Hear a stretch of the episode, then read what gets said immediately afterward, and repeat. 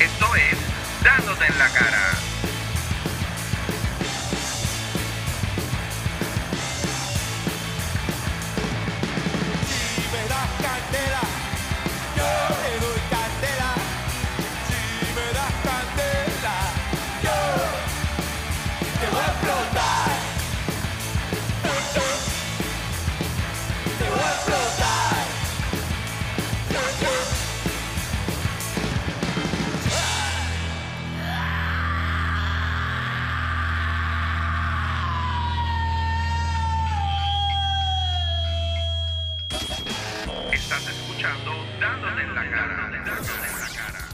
¿Qué está pasando con la gente en Puerto Rico? Es la pregunta que yo me hago todos los días.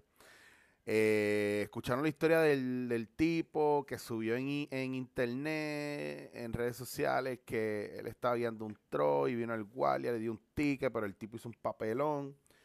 Mira, yo estaba escuchando hoy la entrevista que le hicieron en el programa de Molusco en Los Reyes de la Punta y es un poquito triste escuchar. Yo sé que hay oficiales de la ley que son medio bichifoques y a veces no están en la mejor actitud, pero, mano, usted no puede andar por ahí haciendo lo que dé la gana y usando el teléfono para amenazar a los demás que está grabando, no está grabando. Yo he estado en lugares donde la gente provoca a otras personas y los graban para que hagan el ridículo. He ahí, he ahí una de las razones por las cuales yo no voy a actividades así random o estoy muy por ahí por la calle y no tiene que ver si yo soy humilde o no soy humilde, es que la gente, la gente se pasa y cuando llego a los sitios la gente lo que quiere es que yo le haga chiste o la gente se quiere pasar conmigo para abusar de esa confianza, eh, como me dice un pana, eso es para demandarte, eso es para aprovecharse de ti y demandarte. Yo digo, imagínate si así está el mundo hoy día, mano, es bien triste porque entonces a uno no le, no le da ganas de compartir con nadie. Entonces, eh, una de las cosas por las cuales estoy haciendo obviamente eh, el podcast hoy es porque quería hablar un poco de eso, donde dónde estamos nosotros o cómo estamos nosotros fallando como ciudadanos, esperando que el gobierno haga todo el trabajo y nosotros no estamos aportando literalmente absolutamente nada en ese proceso, simplemente sentarnos atrás y pues que sea lo que Dios quiera. Entonces, eh, yo creo que tenemos que tener mucho cuidado con esa parte porque puede denotar o puede dejar ver que, que honestamente estamos, estamos careless. Es como cuando tú estás en un trabajo y tú estás ahí por los chavos, normal que estés por los chavos, está bien, puedes estar por el dinero, no pasa nada. Pero el problema también de eso es que si tú no sientes que el trabajo es parte de ti o que tú estás ahí para cuidar tu trabajo, empiezan a suceder cosas bien bien raras y entre ellas la primera que, que puede suceder es la de la desasociarte del empleo en el que está y no querer cuidar, no querer proteger, no, no querer de alguna manera u otra, eh, no tienes un sentido de, de pertenencia, que by the way, eso es, a eso es a lo que yo le echo la culpa, el que la gente sea tan puerca en, en los festivales de playa o en las noches de San Juan, esa cuestión, esa tendencia a creer o esa creencia nébula de que no, porque eso mañana vienen y los recogen. Mira, eso no tiene que ver con eso, tiene que ver con que es usted quien tiene que asumir responsabilidad.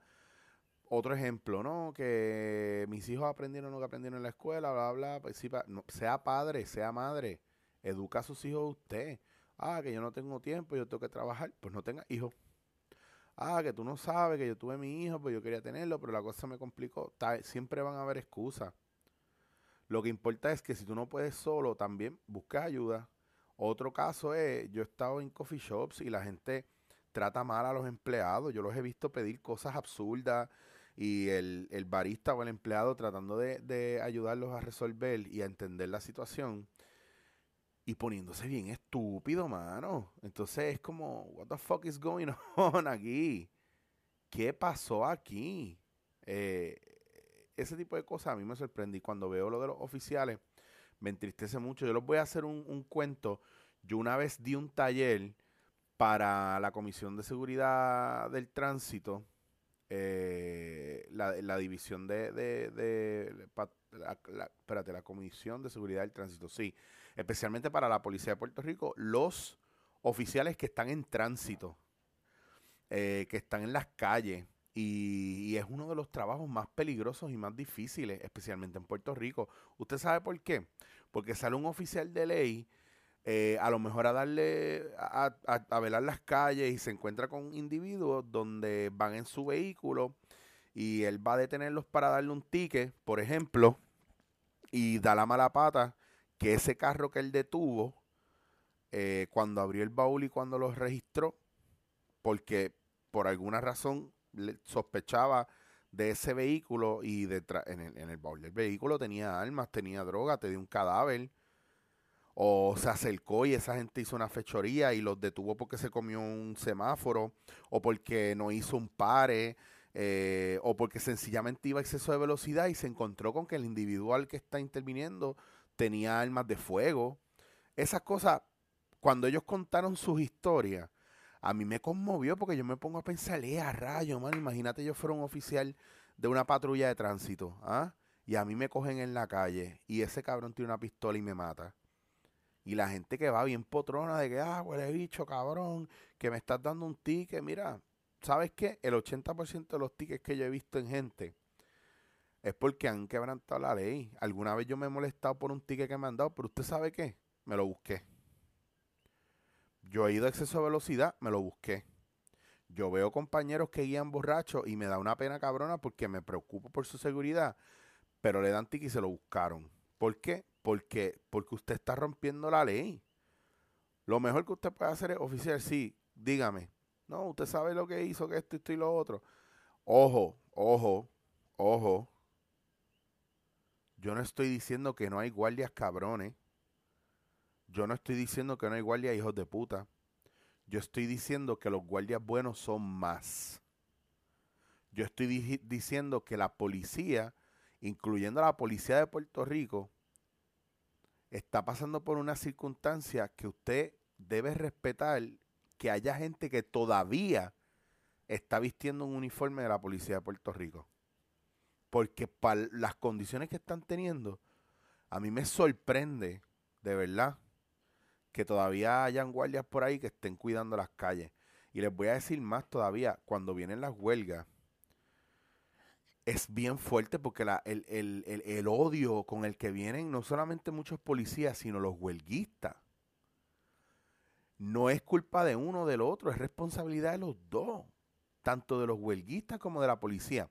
Número uno, porque la policía de Puerto Rico o las uniformadas que estén están ahí siguiendo órdenes.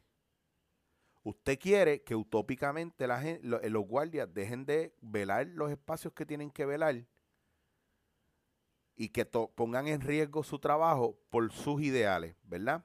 Pero entonces vienen ese guardia, lo amonestan, lo botan, le quitan la placa, le quitan el arma, le quitan el sueldo, ¿usted lo va a mantener? Yo pienso, a resumida cuenta, y ahora mismo usted puede tener la sangre hirviendo escuchando lo que yo le estoy diciendo. Y usted puede decir, ah, esto odio cabrón, no sabe lo que habla, la policía eso no puede. Mire, yo quiero que usted sepa una cosa, el mayor problema del país no es ni del huelguista, ni del policía que está dando la cara cuidando el, el- el- el- la- banco o, o la cooperativa o la oficina con, con- con ventanas de cristal y muebles más caros que su propia vida, de gente de rica y de millonario. El problema aquí es la gente que está encima de ellos. Es la gente que maneja el dinero y que controla todo lo que tiene que ver con, con el gobierno en este país. Aquí siempre los atentados son en contra de la sociedad y se levanta el miedo para que usted se esconda.